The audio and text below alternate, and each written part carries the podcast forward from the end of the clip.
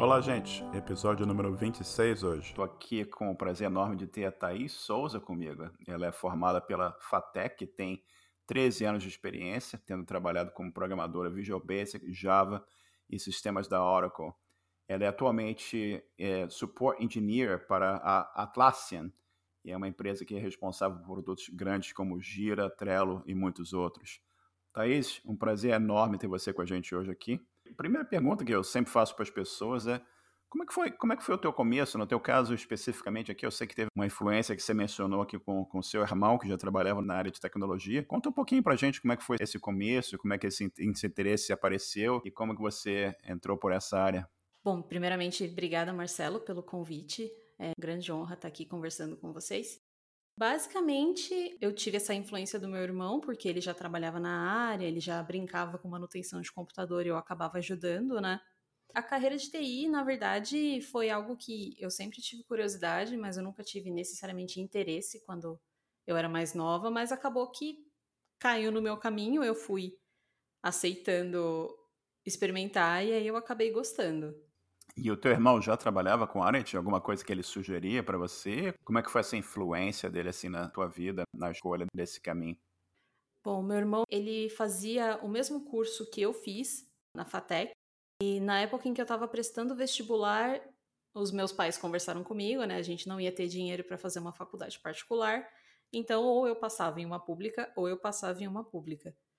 E aí, de dos vestibulares que eu prestei, eu acabei passando na, na FATEC. E como eu era muito nova, a minha mãe, na verdade, ela sugeriu que eu fizesse um ano. E se eu não gostasse, no fim do ano eu faria outro vestibular e tentaria outra faculdade, né? Acabou que eu comecei a estudar na FATEC, gostei e fiquei. E tô na área até hoje. É incrível isso, né? E você mencionou que você entrou para a faculdade com menos de 17 anos, né? Acho que você falou para mim que faltava um mês para estar com 17 anos. E como é que foi essa entrada na faculdade, no universo totalmente novo, assim, tão jovem para você? Como é que foi isso? Foi interessante, no mínimo. Eu entrei num curso noturno, começa por aí, porque eu sempre quis trabalhar, eu sempre quis a minha independência, né? Por isso, eu prestei o curso noturno da FATEC, passei, comecei a estudar com pessoas que tinham o dobro da minha idade. Todo mundo tem aquela história de ter tomado cerveja antes dos 18. Eu não tive isso, porque eu tinha constante vigia sobre o que eu estava fazendo, porque o pessoal realmente queria cuidar, porque eu era mais nova do, do lugar.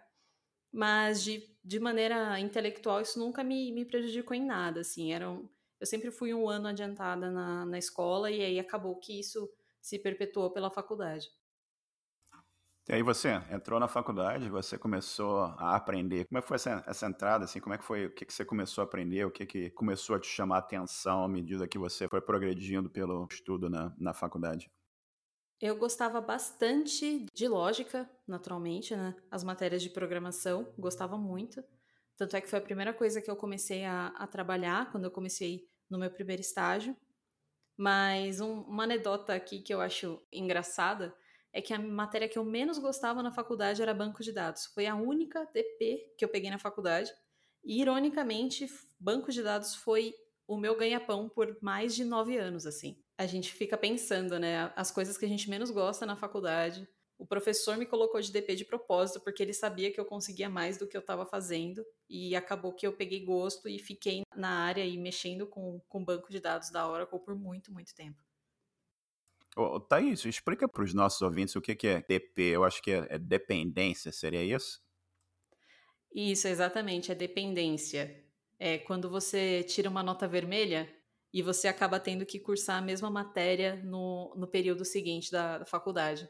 A média na, na minha faculdade era 5. Teoricamente, eu passaria no meu semestre com 5 e o meu professor me deixou com 4,5 porque ele queria que eu cursasse a matéria de novo. E é super interessante que você mencionou que é uma coisa que você não gostou, né? Que o, o tal do, do, banco de dados. E que isso acabou se tornando alguma coisa que abriu uma porta na sua vida. E você mencionou que você trabalhou com, com banco de dados por vários anos. É, é incrível como a, a, vida vai levando você em caminhos bem interessantes, né?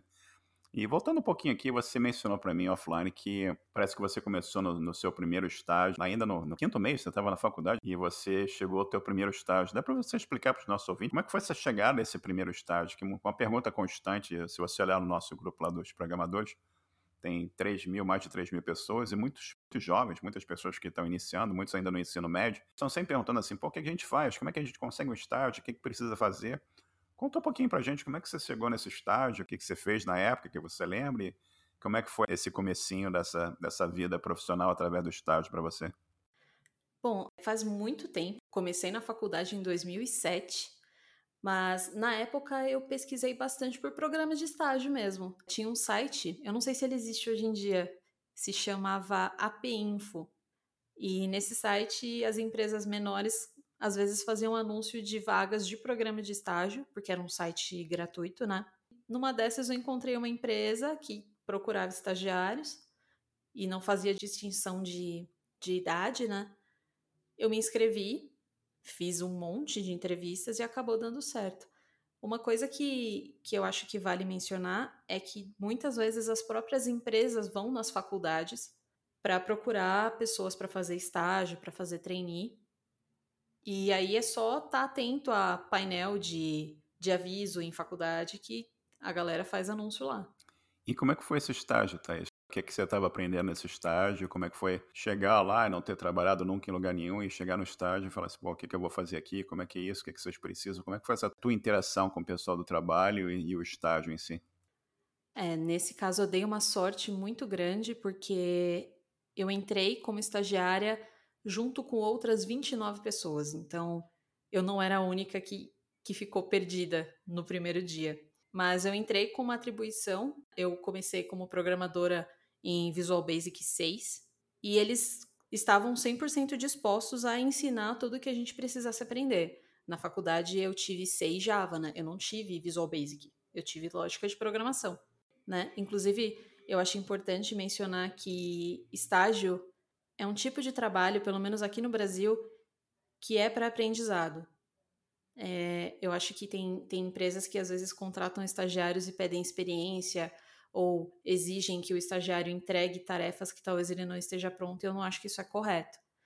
Um estágio é, logicamente, algo que vai ter um retorno para a empresa com o trabalho do estagiário, mas ele também tem que ter um retorno em aprendizado. Isso eu acho que é de extrema importância e eu tive muita sorte de conseguir um estágio onde eu aprendi muito, tanto sobre programação quanto sobre sobre a rotina mesmo de uma empresa, né? Que eu acho que isso, isso é algo bem legal para você ter uma bagagem enquanto você está na faculdade para você decidir os seus próximos passos.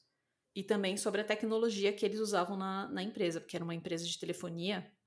Então foram dois anos que eu aprendi muito como estagiária nessa empresa. Isso é fantástico, né? A oportunidade de você entrar numa empresa grande com. Você mencionou aqui 29 estagiários ao, mesmo tempo, todo mundo chegando e você tendo a, a oportunidade de entrar numa empresa que, que tinha a, a, intenção de ensinar vocês alguma coisa, né? E não meramente se beneficiar de, de meramente uma, uma mão de obra barata para fazer alguma coisa. Isso é, é muito importante, que infelizmente nós vemos várias pessoas reclamando, pô, o estágio está querendo que eu fala inglês, alemão, russo, japonês e programa em 50 linguagens para eu conseguir um estágio. E realmente isso é o que a gente fala de cilada, né? Se a empresa está procurando isso tudo, tem alguma coisa errada. Que estágio é para ensinar as pessoas a como é que funciona a coisa, como é que se comporta no mercado profissional e como evoluir a carreira. Mas aí você mencionou que você começou a trabalhar com, com Visual Basic no, no, no estágio e a coisa foi, foi evoluindo para você ali na faculdade. Você tinha lógica de programação e C. E como é que você falou? Você ficou dois anos nesse estágio? Foi esse que foi, foi o, trabalho lá? Ficou dois anos no estágio? É, eu fiquei dois anos nesse estágio. Eu trabalhei como programador em Visual Basic. Depois eles me colocaram para fazer testes de software. Entre programar e fazer testes, eu fiquei nesses dois anos. Depois eu fui efetivada na mesma empresa. Eu comecei a trabalhar como, como CLT, porém eu fui para outra área.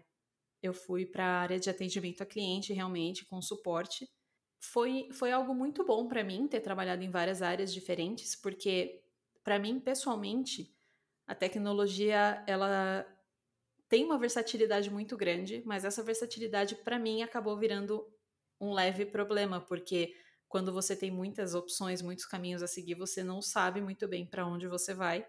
Como eu tive a oportunidade de fazer várias coisas diferentes, não só nessa empresa como nas outras em que eu trabalhei em seguida, eu pude experimentar várias áreas diferentes e aí eu fui entendendo o que eu gostava mais. E aí foi quando eu percebi que para mim trabalhar com client facing, resolvendo problemas práticos e, e mais urgentes dos clientes era algo que me trazia mais realização do que programar mesmo. Isso é muito interessante, né? Você ter a oportunidade, experimentando e vendo o que realmente te agrada, né? Você mencionou uma coisa que eu acho que nem todo mundo, principalmente o pessoal mais jovem que entende, né? Você mencionou CLT. Dá para você explicar para o pessoal mais jovem o que, que, que quer dizer CLT, trabalhar como CLT? CLT é a boa e velha carteira assinada, né? Quando a gente consegue um contrato CLT, você tem vários direitos aqui no Brasil que são garantidos a você, como o fundo de garantia, que caso você seja demitido, você tem esse dinheiro para sacar, você tem 13 terceiro salário, você tem férias remuneradas, hora extra, você tem toda uma regulamentação de trabalho que protege você de abusos que possam ocorrer pelo seu empregador. E outra coisa que você mencionou também que é muito importante é, é testes, né? Dá para você falar um pouquinho para a nossa audiência aqui sobre o que, que é essa coisa de testar programa, o que, que você tem que testar o programa e como é que você testa o programa. Conta um pouquinho para isso, por favor.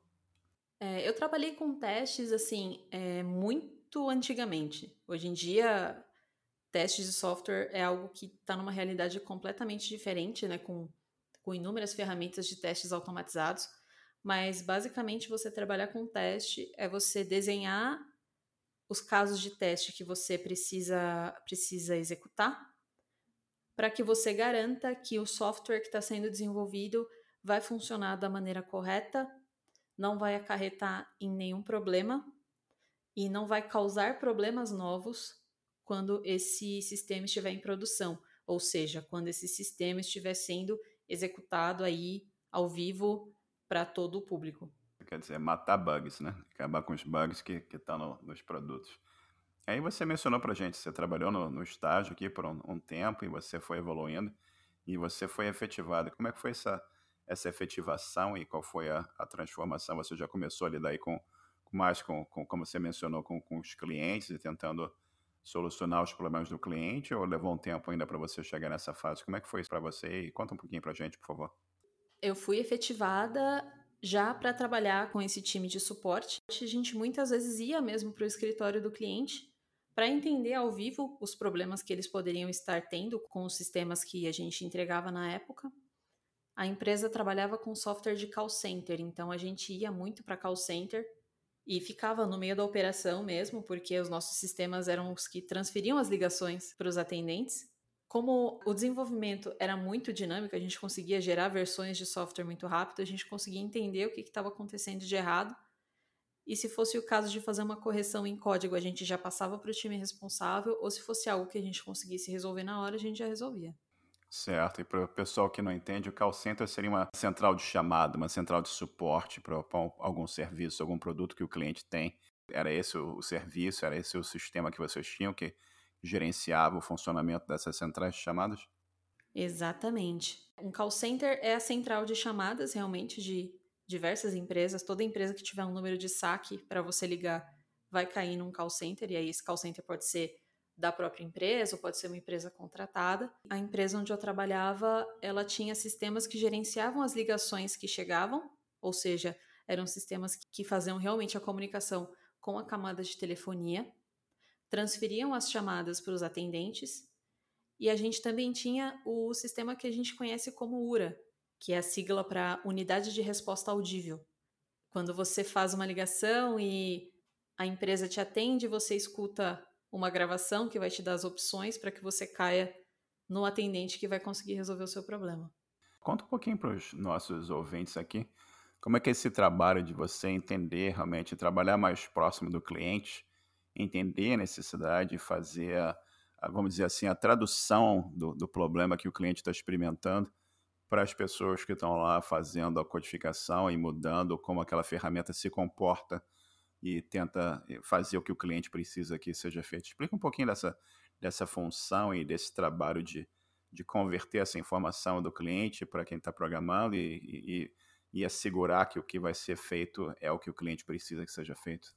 Bom, eu particularmente acho, acho essa uma área muito legal de se trabalhar, porque eu gosto de, de entender os problemas das pessoas, eu, eu gosto de conseguir fazer essa transformação. Basicamente, você precisa passar pela, às vezes até pela camada da raiva de alguém que está frustrado com um sistema que não funciona, para entender realmente onde está acontecendo o problema, para quantas pessoas está acontecendo aquele problema e em que camada do sistema está acontecendo aquele problema, né? Esse foi um trabalho que eu fiz nessa empresa e eu continuei fazendo no meu emprego seguinte. Inclusive, eu fui fazendo com sistemas com impacto maior. E é sempre muito interessante porque você consegue traçar vários perfis de pessoas e de acordo com cada perfil você já sabe como é que você responde, você já sabe como que você se comunica para tirar a melhor quantidade de informação possível.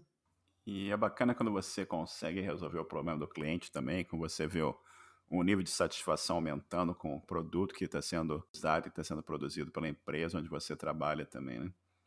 E você mencionou para mim que você trabalhou também com Java, né? Foi nesse mesmo emprego ou já foi outro emprego? E que tipo de trabalho você desenvolveu com Java, que é uma, uma linguagem que tem um uso amplo aí no mercado também? Conta um pouquinho para gente, por favor. Eu trabalhei com Java no meu próximo emprego, né? Depois de ter saído dessa empresa onde eu fui efetivada, eu fui para uma grande consultoria. E nessa consultoria a gente fazia análise de código mesmo. A gente trabalhou muito com Java nas versões 4 e 6, são versões antigas, mas com o conhecimento que eu já tinha da faculdade, eu conseguia fazer análise de código. Então, quando um problema acontecia e algum software que era entregue pela nossa fábrica, eu conseguia chegar a um ponto de entender o problema do lado do cliente, pegar os logs gerados pelo, pelo sistema, conseguir acessar o banco de dados, entender o que aconteceu, abrir o código do sistema, virar para o desenvolvedor e falar, cara, o problema está na classe tal, na linha tal. Então eu não fui efetivamente programadora Java, mas eu fazia análise em código Java. Você já estava trabalhando no nível de de análise maior ainda, né? Que você conseguia identificar, você entendia a visão do cliente, você entendia qual era o problema e você entendia o suficiente do produto para fazer uma análise mais detalhada e auxiliar a equipe de desenvolvimento a, a remediar o problema, né? Muito interessante isso.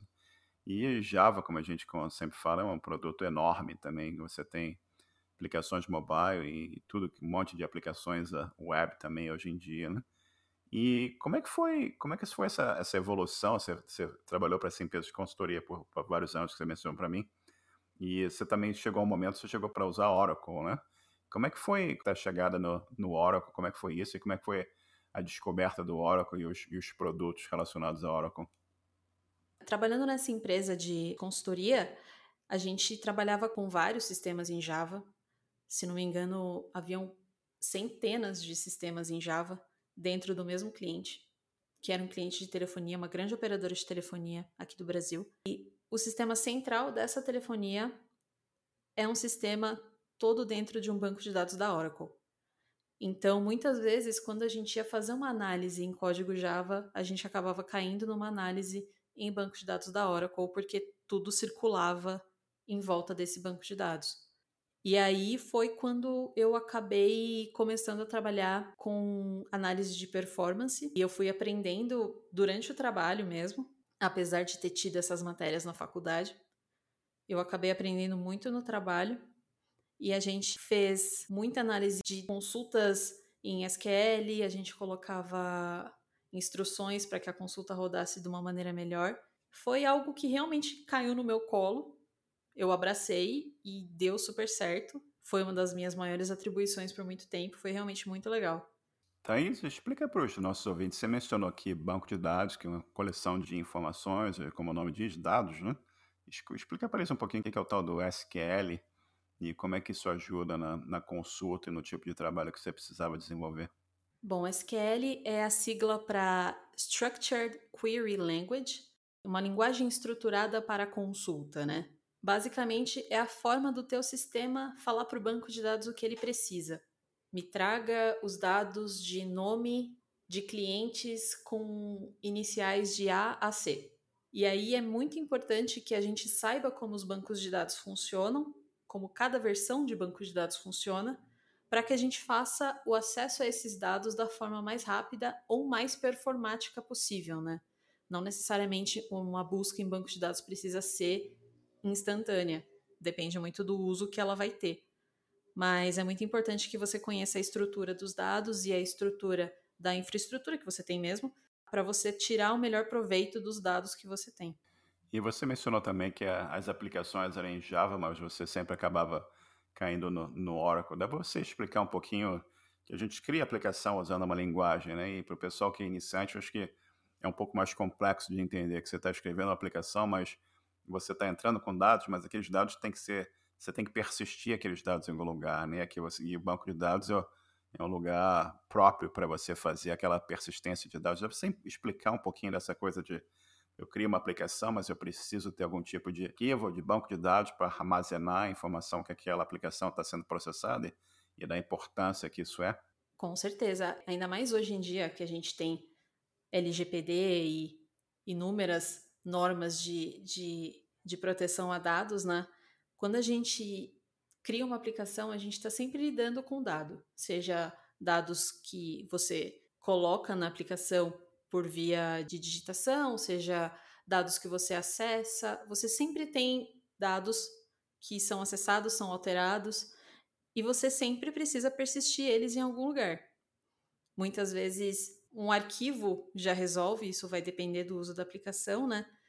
Mas você normalmente usa realmente um banco de dados, que pode ser na sua máquina, pode ser na nuvem, pode ser em um servidor externo, mas você precisa que esses dados sejam centralizados em algum lugar para que eles sejam preservados, para que não sejam alterados de maneira incorreta ou de maneira imprópria. E o banco de dados está aí para suprir essas necessidades. E hoje em dia você tem uma infinidade de bancos de dados diferentes que podem suprir todo tipo de necessidade diferente. Né? A gente dá uma, uma ideia para a gente. Você trabalhava numa uma empresa da área de telefonia, uma empresa grande, né, na cidade de São Paulo, com um volume de clientes é, enorme, né, uma cidade absurdamente grande, uma das maiores cidades do mundo. Dá uma, uma ideia para a gente do, do volume de dados que esses, esses bancos de dados lidam. Você poderia dar uma ideia para a gente? Olha, eu não consigo precisar em tamanho de dados, mas eu acho que eu consigo passar uma noção quando eu te falo que a gente trabalhava com uma base de dados que continha informação de mais ou menos 32 milhões de pessoas. Quando a gente fala em 32 milhões de pessoas, a gente está falando de informação cadastral, informação de pessoa física, informação de pessoa jurídica, informações de endereço, informações de uso de telefonia. Então, o volume de dados era realmente muito grande. É, o volume é absurdamente grande para informações de 32 milhões de pessoas, né? E dá uma, dá uma ideia para a gente da, do tipo de ferramental que você tem um banco de dados, mas você está é, fazendo análise de performance, você nem todo mundo tem familiaridade com o Oracle, mas dá uma, dá uma ideia dos produtos que, que o Oracle oferece para você, para o profissional de banco de dados e que tipo de, de ferramentas estão disponíveis, o que, que você pode, você tem um problema, que tipo de coisa que você usa. O pessoal sempre ouve falar de IDE, de linguagens, mas nem, nem sempre a gente fala sobre banco de dados, um componente tão importante que a gente chama de, de tecnologia, né? E ciência de dados está aí, tá aí também para em, em voga e com extrema importância. Dá uma ideia do ferramental geral para a gente, por favor. É, a gente tem o que eu posso chamar de IDEs também, né, para acesso a banco de dados, né? Cada banco de dados tem o seu próprio, a Oracle tem a sua própria IDE, que eu não gosto pessoalmente, mas existem vários sistemas que você pode usar para fazer acesso direto a banco de dados ou até mesmo análise de consultas para que você tire o melhor proveito delas. Eu usava muito na época uma que se chamava Toad, é bem antiga inclusive, mas me atendia muito bem e me atendeu muito bem por muito tempo. E nessas ferramentas é muito interessante que conforme você vai aprendendo a usar, você consegue tirar mais proveito, né? O Toad, por exemplo, ele tinha um ferramental que realmente analisava a tua consulta, né, a tua, a tua query, e te falava, ó, nesse pedaço aqui você está consumindo mais máquina, aqui você está puxando dado que você não precisa, melhora nessa parte aqui da tua consulta. E isso ajuda muito no dia a dia, no sentido de você não fazer uma consulta que pese tanto no sistema a ponto de causar impacto em outras partes da própria empresa que pode estar precisando daquele mesmo dado. E Thaís, conta um pouquinho para a gente sobre a, a, segurança da informação, né? Que você tem um banco de dados, que você está lidando com dados de 32 milhões de pessoas. E o processo de segurança disso deve ser uma coisa enorme também, né? Sim, são várias equipes responsáveis pela segurança, né? É, eu trabalhava numa posição extremamente privilegiada, porque o meu time era um especializado em fazer análises de problemas em ambiente produtivo, então eu tinha muito acesso, mas você tem várias camadas de segurança e você precisa colocar o teu login para tudo, para que tudo fique registrado que é você que está fazendo. Com certeza existe todo tipo de controle.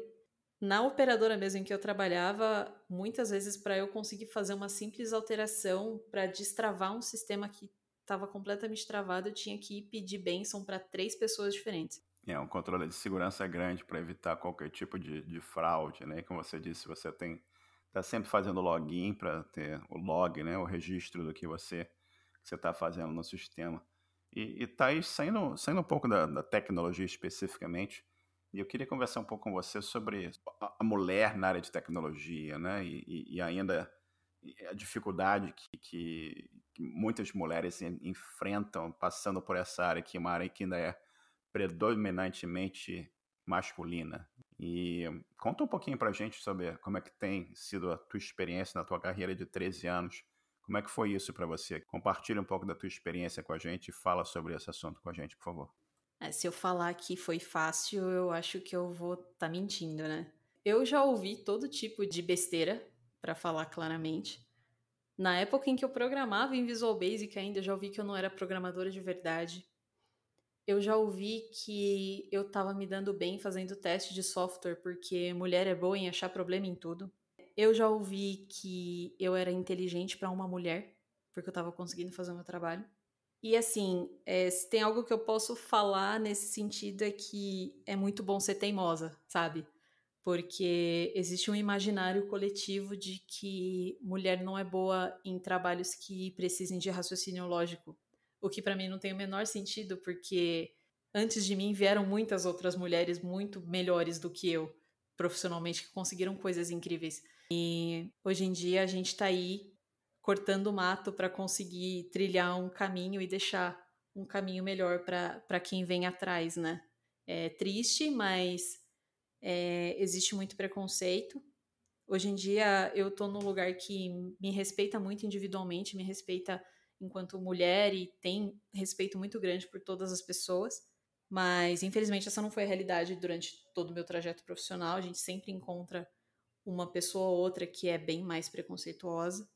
Só que é como eu falei, ser teimosa nessas horas é a melhor coisa possível. Eu acho, eu tô aqui pensativo, Thaís, e me, tentando me colocar de alguma forma na, na sua situação e pensar nas pessoas falando as idiotices que elas falaram para você, entendeu? E é uma coisa assim realmente triste de, de ver isso, né? Que as pessoas ainda passam por isso. E você olhando para trás nesses 13 anos, você também conversando com outras colegas suas, você acha que isso tem melhorado?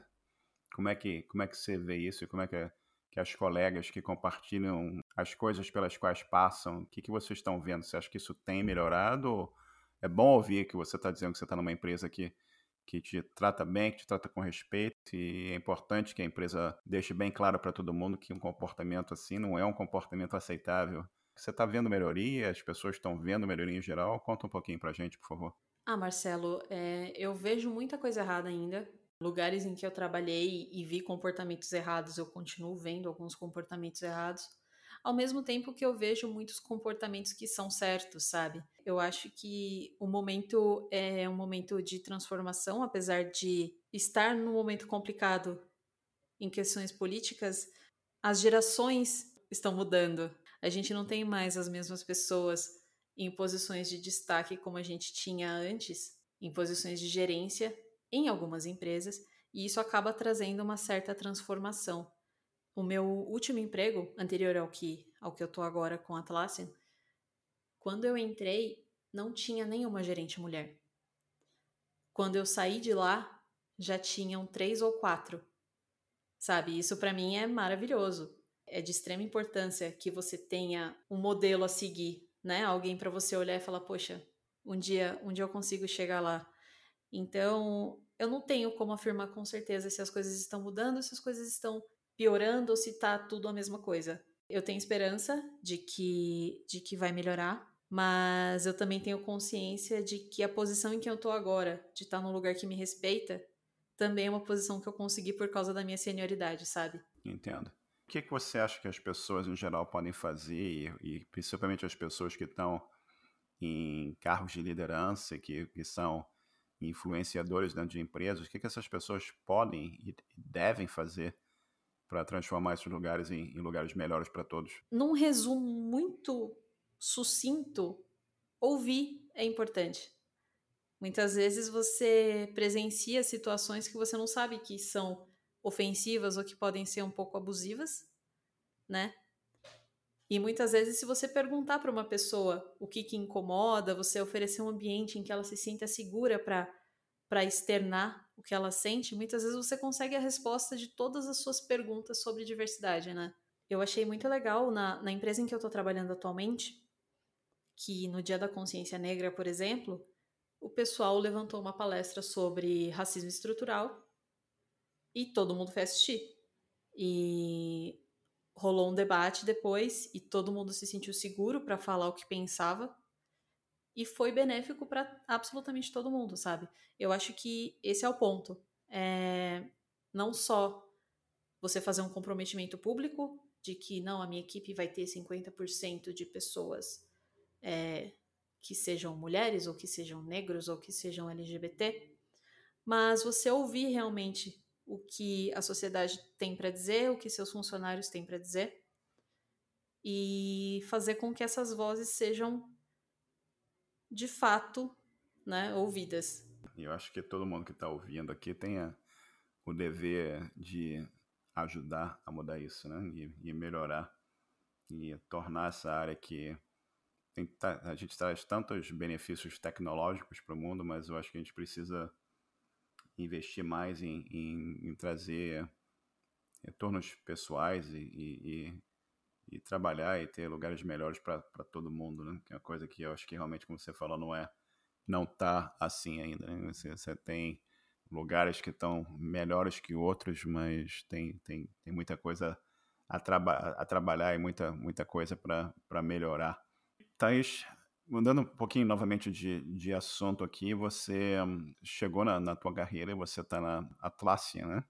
Dá para você contar um pouquinho sobre a Atlassian, que tipo de, de trabalho que você está fazendo nessa empresa? E, empresa que tem produtos super importantes pelo mundo, aí, como o, o, o Gira, o, o Jira, o Trello, né?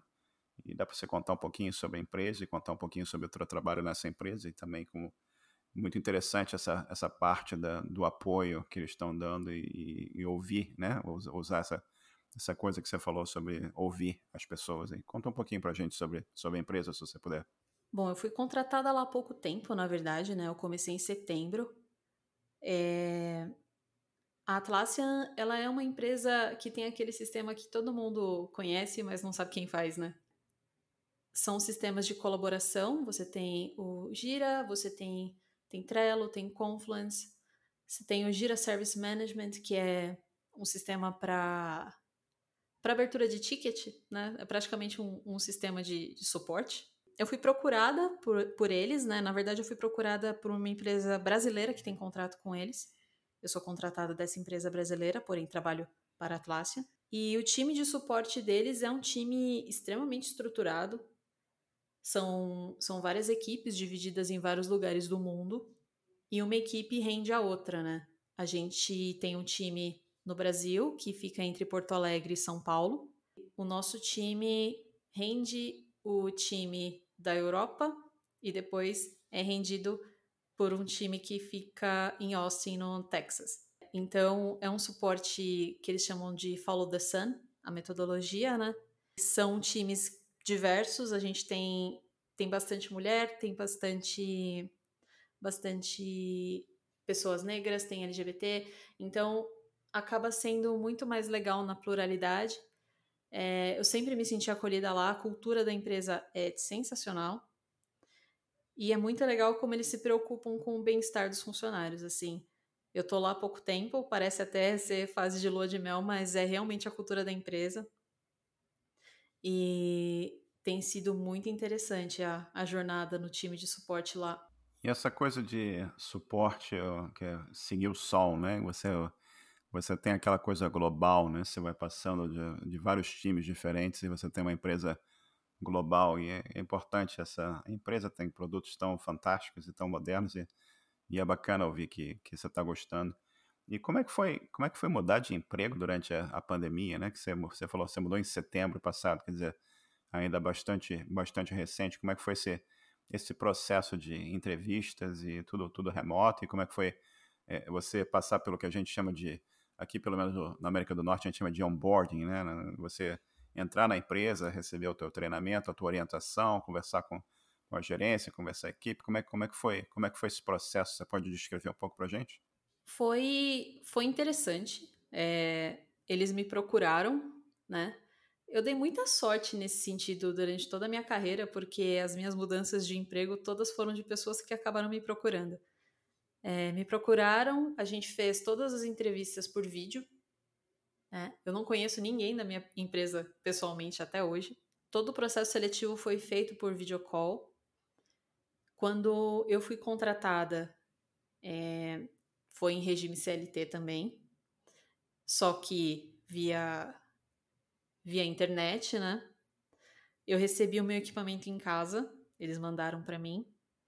E todo o processo de onboarding também foi remoto. É, eu conheci a minha equipe por videocall nós temos ligações diárias para que seja para passar um status ou que seja para papear por meia hora. Foi foi diferente do que eu estava acostumada a fazer, mas também foi muito legal. E a própria empresa também estava num momento de transformação e foi entendendo o que era melhor para os funcionários, né? É, eu fui contratada para trabalhar no escritório de São Paulo, só que com o decorrer da pandemia eles foram entendendo que talvez fosse melhor que quem se sentisse seguro apenas ficando em casa ficasse em casa. Então eles abriram essa opção, mais ou menos uns uns três meses depois de eu ter entrado, foi agora no fim do ano, de fazer home office de maneira permanente para quem quisesse, né? E aí eu, eu acabei aceitando, porque eu tenho um esposo cardiopata, eu não tô brincando com, com o vírus, né? E eu achei muito legal que eles abriram essa opção mesmo para quem acabou de entrar. Então, eu pude fazer todo o processo de entrada na empresa e treinamentos sem sair da, da minha casa, sem quebrar minha quarentena. É, isso, é, isso é incrível, né? A gente está todo mundo se adaptando à, à, nova, nova realidade do, do mundo, né? Outros entrevistados anteriores também mencionaram coisas semelhantes. Eu mesmo e eu contratei gente para minha equipe aqui no Canadá recentemente.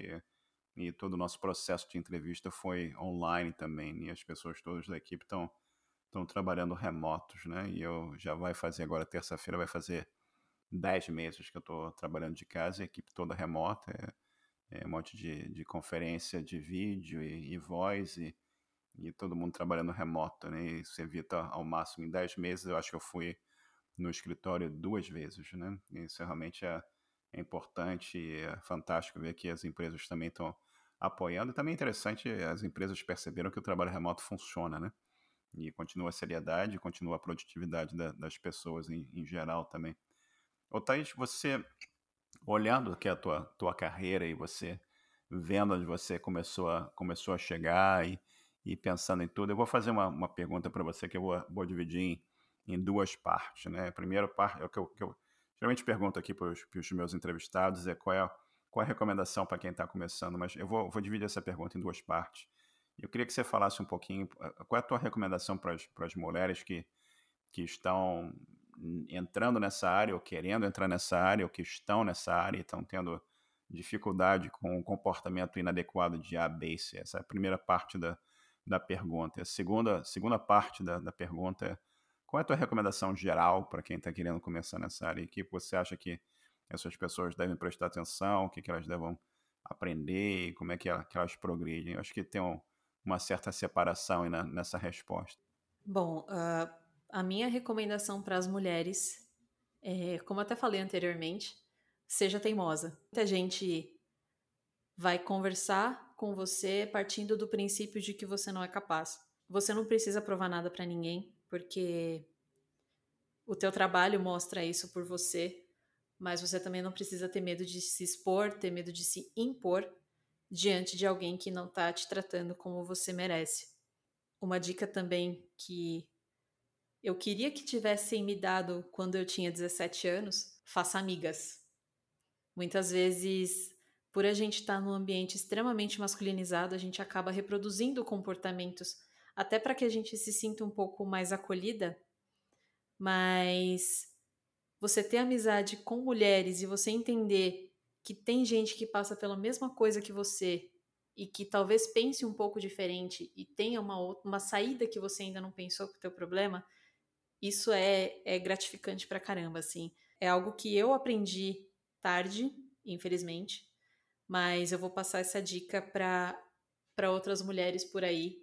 Eu sei que no momento é uma buzzword, mas eu vou falar, sororidade é de suma importância. E para quem está começando, a minha dica é procura, procure, procura. É... Tem que colocar a cara a tapa. Você consegue, hoje em dia, entrar em contato com equipes de RH de uma maneira bem mais direta, pelo LinkedIn e por outras, outras plataformas. Assim como você também consegue mentoria de uma maneira mais direta. A área de tecnologia, apesar das suas falhas em termos de preconceito, diversas vezes ela também é muito aberta a quem quer aprender. Então, procure espaços que sejam inclusivos e converse com pessoas da área que você consegue, se não conseguir tirar um emprego bom naquele, naquele momento, pelo menos um bom aprendizado você consegue tirar.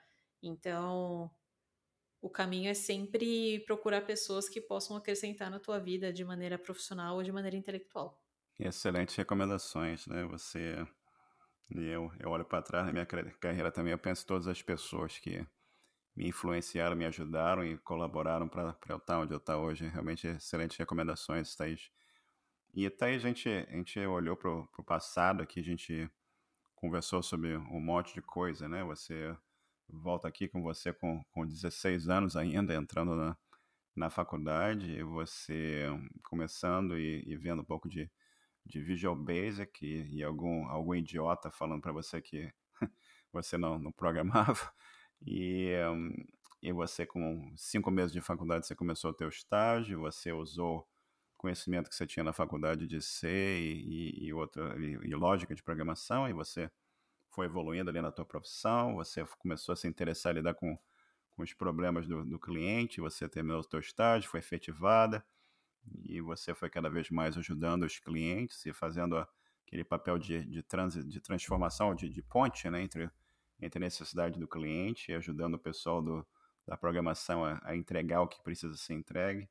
E você continua evoluindo na tua carreira, você chega ao ponto que você trabalhou com banco de dados, um monte de coisa com banco de dados. Você está aqui na Atlassian, lidando com uma empresa global, enorme, né? Empresa que aparentemente é um lugar fantástico também, que é excelente de, de ouvir. E planos para o futuro.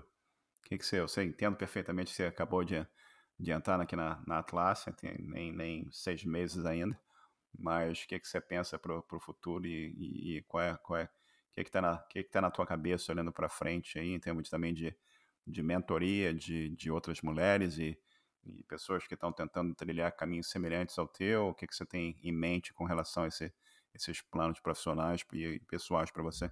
Profissionalmente, eu acho que eu vou amarrar meu burrinho por enquanto. É...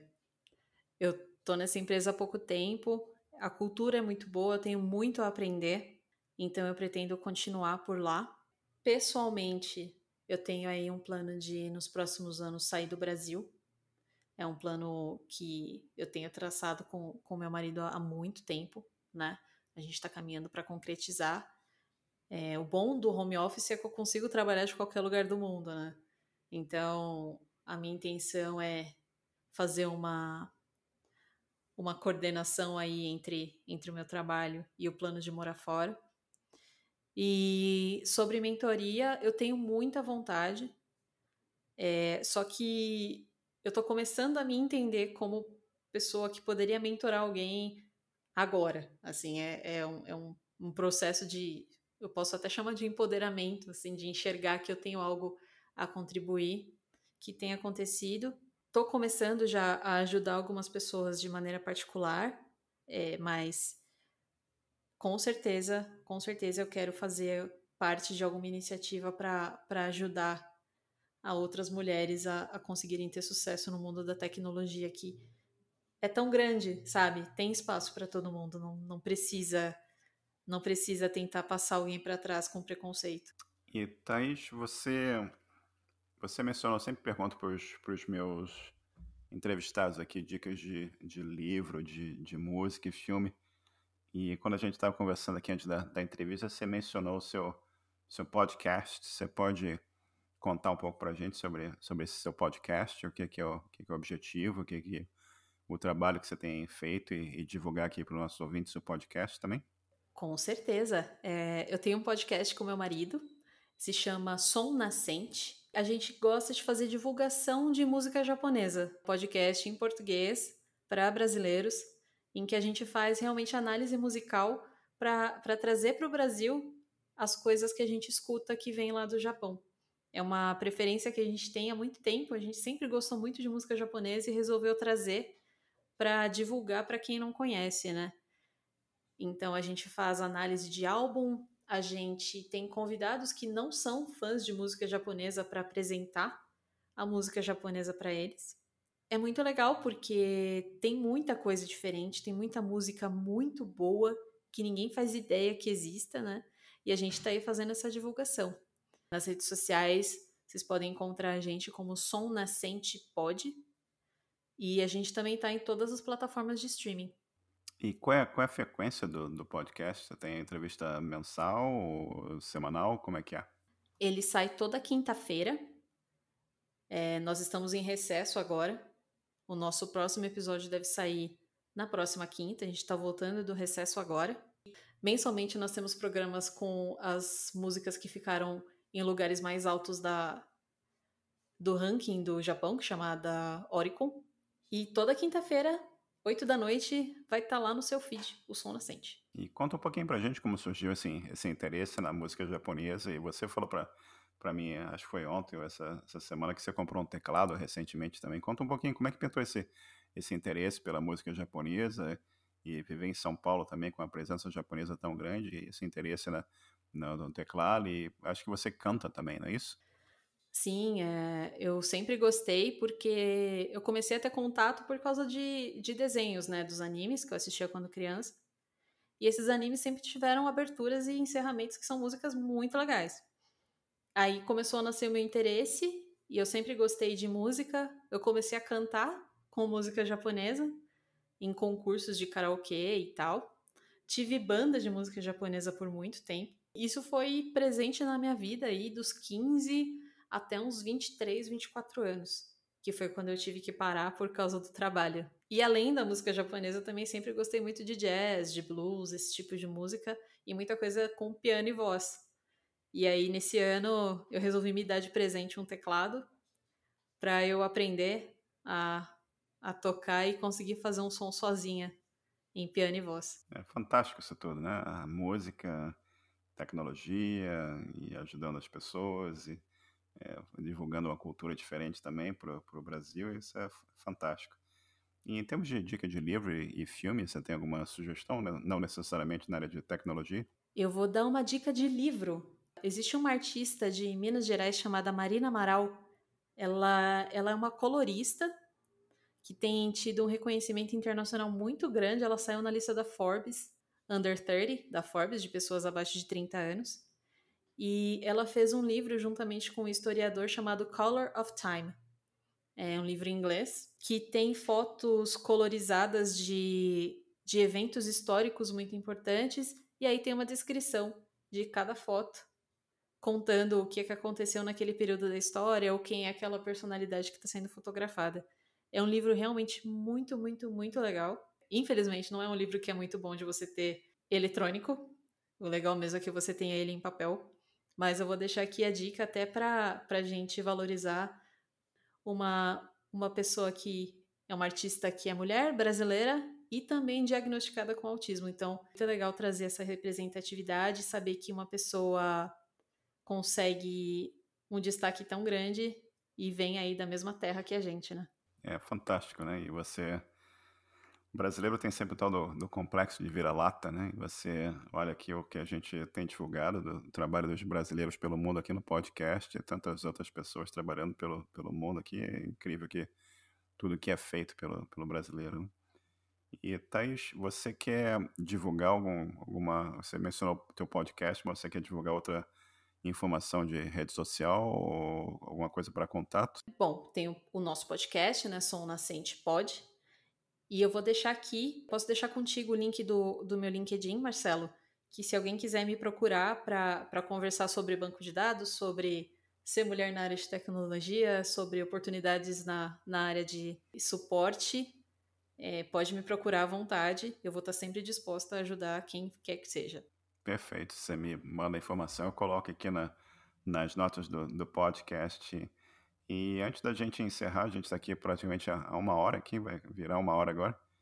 E eu queria te agradecer por, por tudo que a gente conversou aqui eh, e ver a tua carreira. E, e eu, eu, acho incrível também, você começou com, com 16 anos, né? Você obviamente está com 19 agora. Mas. Quem dera. Um, é, é, muito bacana e eu te agradeço muito aqui pelo, pelo teu tempo e por você compartilhar o teu conhecimento, a tua experiência, a tua... É, é, fantástico. Muito obrigado aqui pelo, pelo teu tempo e, e fico muito feliz com isso. Muito obrigado aqui por ajudar os nossos ouvintes também.